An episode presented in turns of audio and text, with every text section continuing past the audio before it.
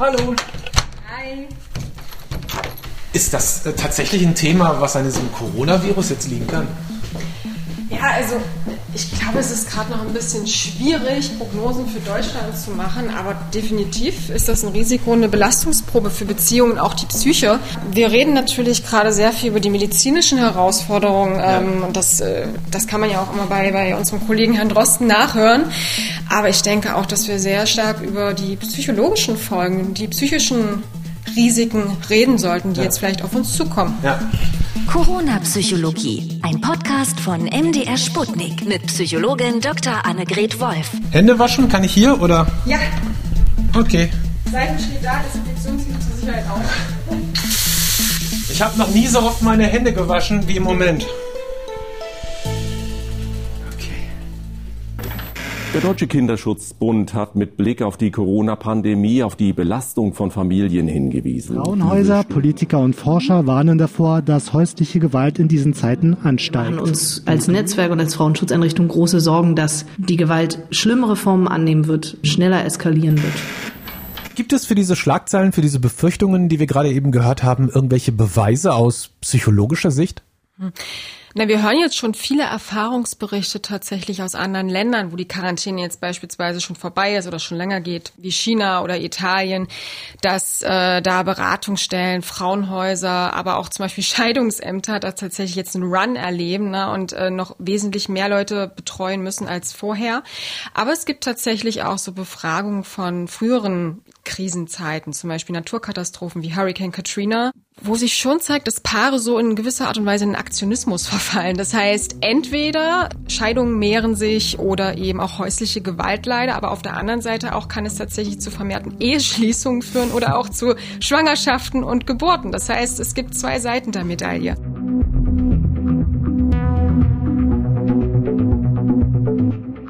Was ist der Grund für diesen partnerschaftlichen Aktionismus? Warum machen Menschen das?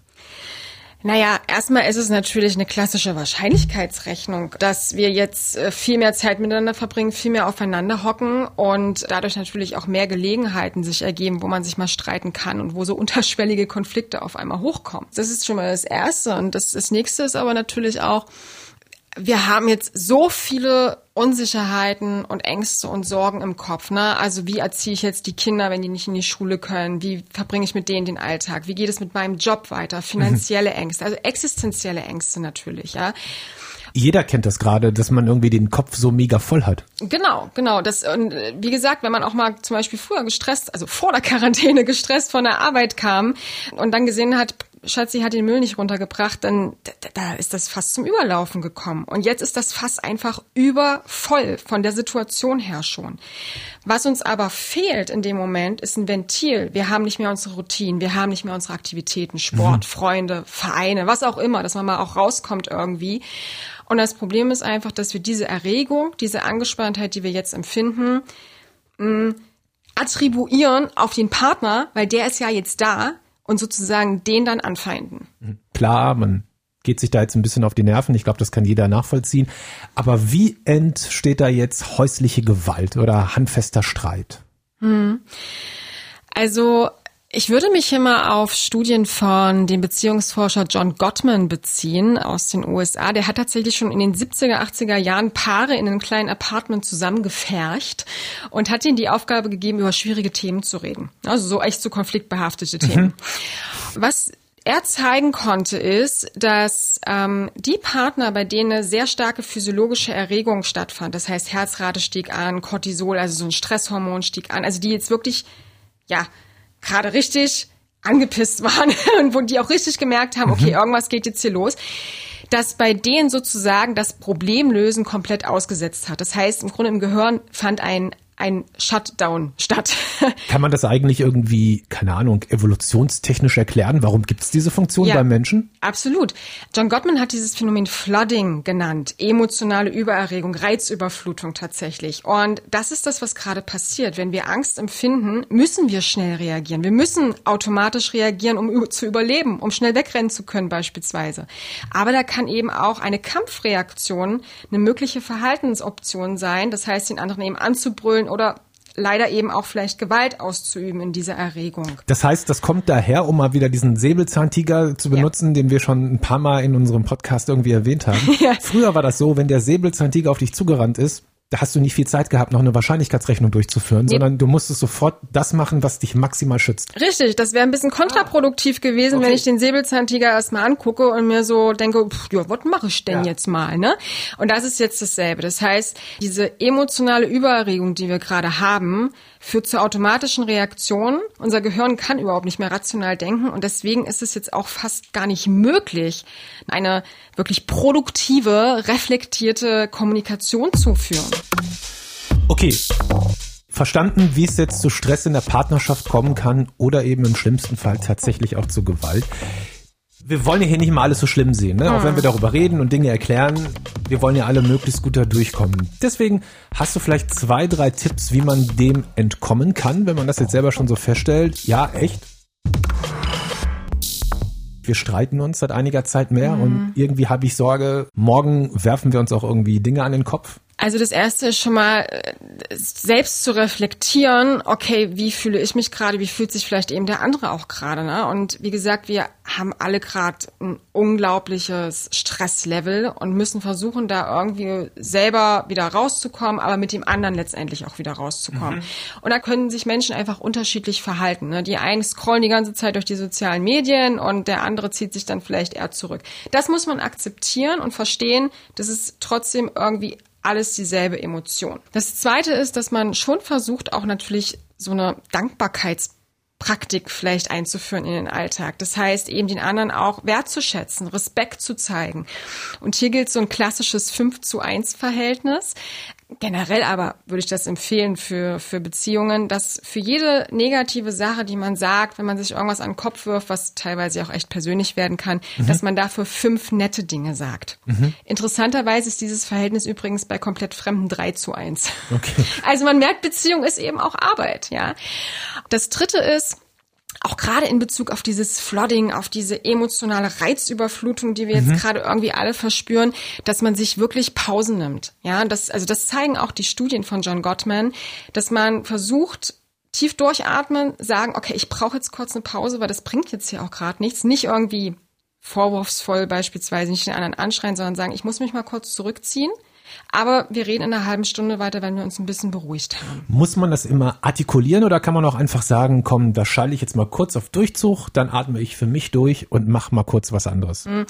Da sind leider Partner sehr sensibel für, wenn man auf okay. Durchzug schaltet. Äh, also hier das ist dann dieses typische Hinterherrennen. Was ist denn, was ist denn, was ist denn? ja, genau. Okay. Also wichtig ist hier aktives Zuhören. Das ist auch etwas, was wir in der therapeutischen Praxis tatsächlich oder Gesprächsführung praktizieren, dass man dem anderen schon zeigt, ey, ich bin gerade bei dir dir, ja, und ich höre dir gerade zu, dass man das durch Nicken beispielsweise mhm. ähm, deutlich macht. Mhm. Äh, nee, ich würde das schon klar artikulieren. Komm, wir machen mal kurz eine Pause hier, okay. weil die, die Forschung zeigt, dass man danach, wenn man dann zu dem Gespräch wieder zurückkommt, die Probleme ja. wesentlich effektiver lösen kann, ohne sofort ähm, laut zu werden.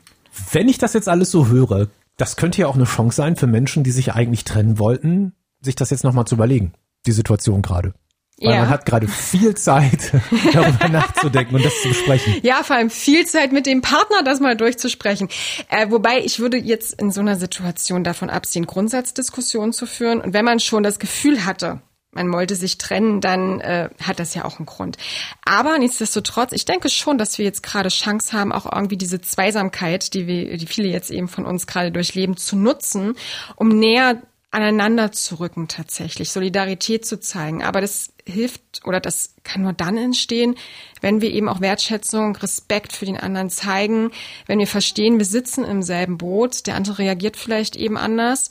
Aber auch hier zeigen die Studien eben, es kann auch zu Eheschließungen führen. Also ich habe verstanden, die erste Hilfetipps quasi, wenn man sich so richtig auf den Geist gerade geht und irgendwie partnerschaftlich da irgendwie Probleme hat, tief durchatmen, verstehen, dass die Situation halt gerade so ist, dass der andere sie auch genauso hat, ja. nicht alles auf die Goldwaage legen und dann diese 5 zu 1 Regel. Ja. Fünf gute Dinge für eine negative Sache. Klingt banal, aber ist tatsächlich nachgewiesen. Eine Sache möchte ich mit dir noch besprechen. Wenn es schon zu häuslicher Gewalt gekommen ist, mhm. im Vorfeld, mhm. dann helfen auch 5 zu 1 Regeln. Nein. Oder sonst irgendwas nicht mehr. Was machen jetzt die Leute, die jetzt weiter häusliche Gewalt erfahren? Die können ja gerade so schlecht raus. Ja, das, das stimmt. Die, sind äh, ihm ja quasi ausgeliefert. Ich habe da schon Berichte gesehen. Ja, und das ist, das ist eine ganz, ganz schlimme Situation eigentlich, dass wir. Wenn die jetzt zuhören, was können die machen? Ja, ganz kurz mal mein Eindruck. Also das, das ist, das muss wirklich eine ganz belastende, schlimme Situation sein, wenn man gar nicht mehr so viel Angst vor diesem Virus hat, sondern Angst vor dem eigenen Partner, der im Nebenzimmer sitzt, mhm. dass der gleich ausrastet. Egal, ob das jetzt vorher schon aufgetreten ist oder ob es jetzt das erste Mal auftritt. Mir ist klar, dass das Opfer, das Betroffene sehr häufig von Selbstzweifeln, von Schuldzuweisungen irgendwie betroffen sind und dass sie vielleicht auch denken, naja, wir haben ja jetzt auch Kinder, die kann ich doch jetzt hier nicht den Partner irgendwie wegreißen. Wenn es zu häuslicher Gewalt kommt, dann sofort die Polizei bzw. entsprechende Beratungsstellen informieren darüber. Auch in so einem Zeitpunkt, natürlich ist es jetzt eine schwierige Situation, aber auch in so einem Zeitpunkt handeln Behörden und können Maßnahmen ergreifen, um die Betroffenen, um die Opfer aus dem Alltag rauszuholen. Und deswegen zu jedem Zeitpunkt, egal wann es auftritt, meldet euch, ruft entsprechende, zum Beispiel beim Weißen Ring bei der Frauenhilfe, aber auch Männer, auch Männer sind betroffen von häuslicher Gewalt Wendet euch an externe Stellen, die euch helfen können, aber öffnet euch auf jeden Fall.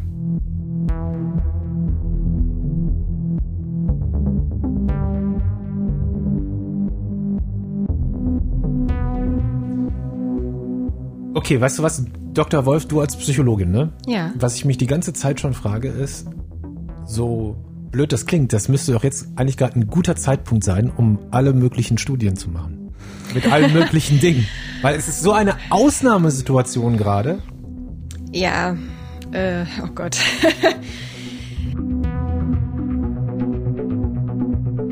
Ja, das, das klingt schon fast ein bisschen pervers natürlich, ne, weil wir sind jetzt gerade in alle in, in einer gewissen Notsituation. Aber genau, jetzt das ist das ist eigentlich eine eine riesen, eine riesen Feldstudie, die wir jetzt durchführen könnten, ähm, immer wenn irgendwelche Extremsituationen auftreten, weil dann natürlich auch extreme Emotionen und Verhaltensweisen auftreten. Ich habe von irgendjemandem heute schon so einen Link weitergeschickt mit irgendeiner Online-Befragung, ja. wo ich irgendwas beantworten soll, ja. wie ich mich gerade fühle ja. und so.